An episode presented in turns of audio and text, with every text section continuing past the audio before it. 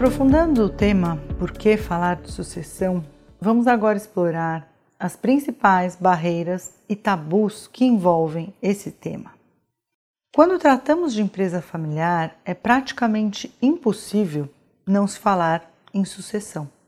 Mas por que esse tema é tão relevante e até um pouco polêmico? Se pensarmos em companhias familiares com uma longa trajetória que atravessam gerações, podemos escolher alguma que esteja nas mãos de uma mesma família há mais de 100 anos no Brasil ou no exterior. Ao observarmos a trajetória de uma empresa centenária, podemos até supor que o fundador já não esteja vivo para comandar os negócios até hoje. Seria natural então pensar e projetar que provavelmente seus filhos e depois disso seus netos, bisnetos e assim por diante tenham assumido em algum momento a responsabilidade pela tomada de decisão, a fim de preservar e, por que não, ampliar tudo aquilo que foi construído. A sucessão se torna, portanto, parte e condição fundamental para a perpetuação das empresas. Apesar disso, ainda é um tema de difícil abordagem. Afinal, se já é complicado pensar no assunto, que dirá discuti-lo abertamente. No entanto, é fundamental tratar das questões relativas à sucessão com todos os públicos da empresa familiar, mesmo que seja necessário fazê-lo delicadamente. Enfrentar as barreiras, considerando também que aquilo que pode ter sido um tabu em uma geração não necessariamente será na próxima. Buscando abrir espaço para novos diálogos, maior abertura e clareza nas relações. O pior que pode acontecer é adiar essa conversa, até o momento em que o tema se impuser pelos caprichos do destino. Acredite, nessa hora, tudo tende a ficar mais complexo. Por isso abordaremos três barreiras e três tabus que atingem a empresa familiar e precisam ser considerados para avançar e construir a continuidade.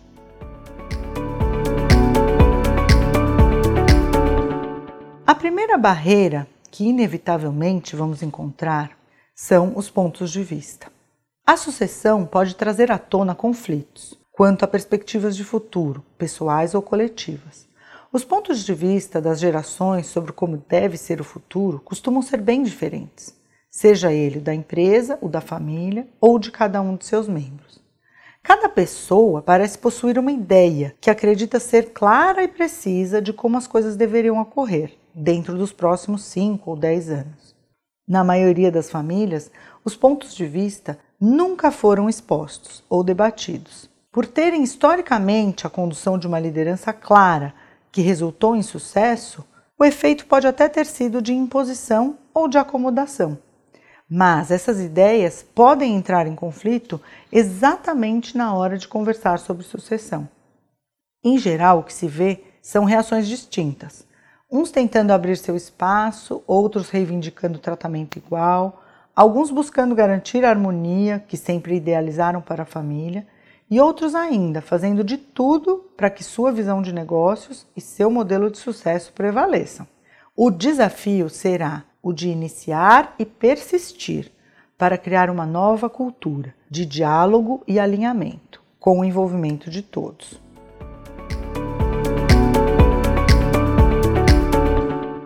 Uma outra barreira comum é a perspectiva da gestão. Consiste em enxergar a questão sucessória apenas pelos aspectos de gestão, aliando a isso a premissa de que, para resolver a questão, todos os familiares precisariam trabalhar na empresa. Isso considerando que o melhor seria repetir o modelo e o perfil do fundador. O debate sobre sucessão exige de cada membro uma consciência sobre novos papéis, alguns desconhecidos ou desconsiderados na trajetória desta família. A principal mudança é o surgimento de uma nova sociedade, composta por familiares, gestores ou não gestores, podendo envolver distintas gerações, no que diz respeito ao patrimônio herdado. Ao contemplar a possibilidade de se tornar sócio, é importante dialogar sobre o desejo de permanecer na sociedade e qual será o preparo necessário de cada um dos membros para o desempenho deste novo papel. Todos precisarão se preparar para este novo cenário, com a clareza de que um novo modelo precisará ser desenvolvido.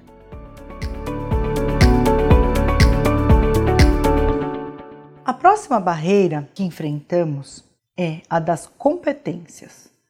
Quando consideramos a possibilidade de novos papéis ou novas responsabilidades, é natural começar a refletir sobre quais as competências necessárias para cada um deles e, inevitavelmente, projetar e fazer comparações. Isso pode envolver todos os familiares. Nesse ponto, costuma surgir uma barreira de difícil transposição estar aberto a descobrir seus pontos fortes e também encarar os fracos, o que não é tarefa simples. Reconhecer suas próprias competências. Convenhamos, não é nada fácil se ver na frente do espelho.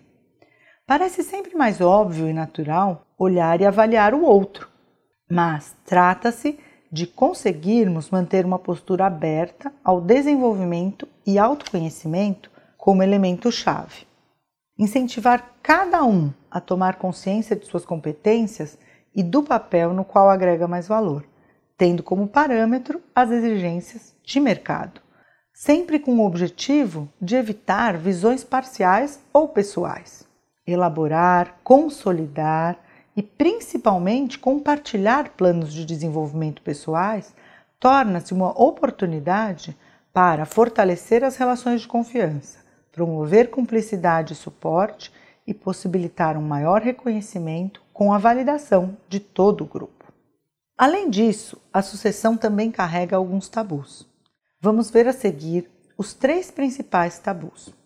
O primeiro tabu que vamos abordar é a questão do patrimônio. São delicadas as questões diretamente relacionadas a ele, sejam bens ou negócios. Queira ou não, a família terá em algum momento de falar sobre a composição da herança e avaliar todas as formas de riqueza acumuladas. E isto, em muitas delas, ainda é um tabu.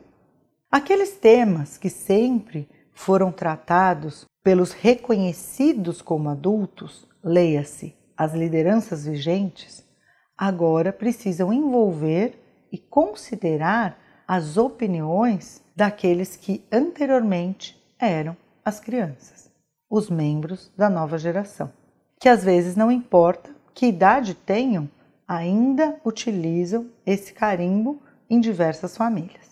Sabemos que, em termos afetivos, os pais tendem a olhar para os filhos com cuidado e às vezes até receio em relação à vida.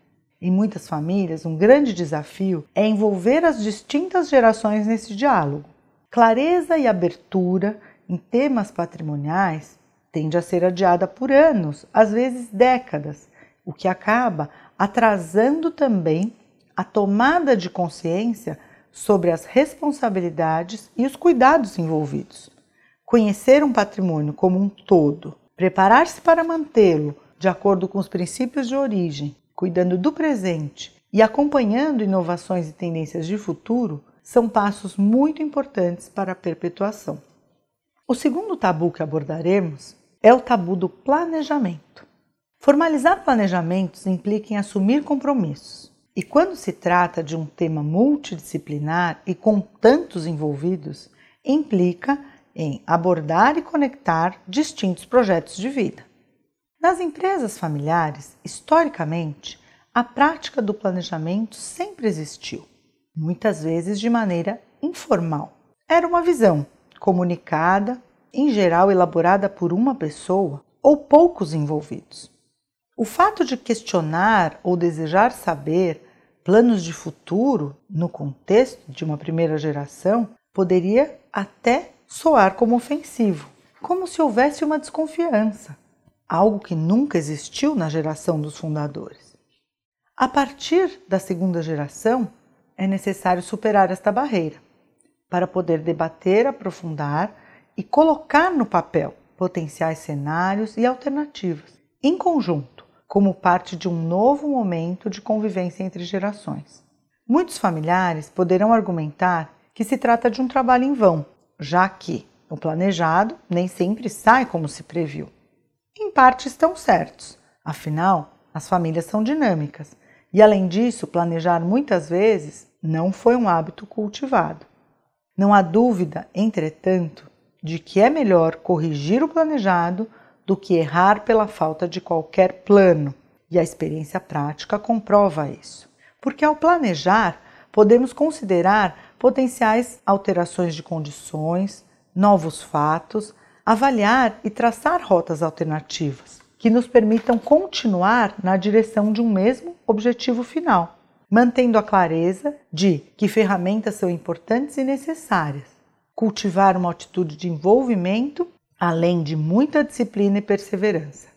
O desafio envolve participar de uma combinação coletiva com maior formalidade e se vincular a cronogramas, prazos, acordos e regras.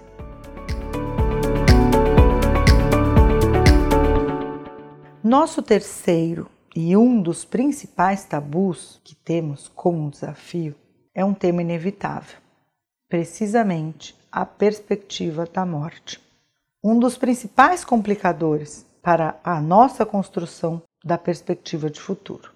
No universo afetivo da família e sob o olhar da geração sucessora, esse tema se trata de cogitar a perda de uma pessoa amada e muitas vezes aquela referência e principal liderança da família. Enquanto isso, para os mais velhos, se trata de contemplar limites da sua própria existência. E apesar da obviedade do fato, de qualquer ângulo que se olhe, esse não é um assunto fácil.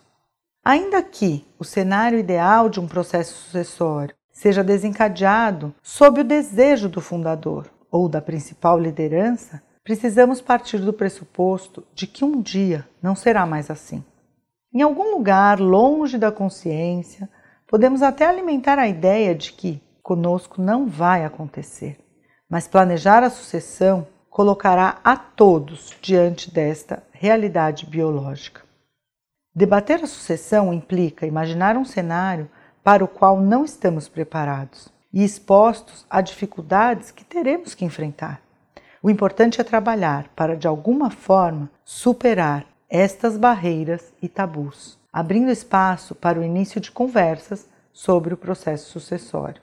Todos esses aspectos influenciam não só na sucessão da empresa, mas também na sua sobrevivência no mercado assunto que trataremos mais adiante. Até lá!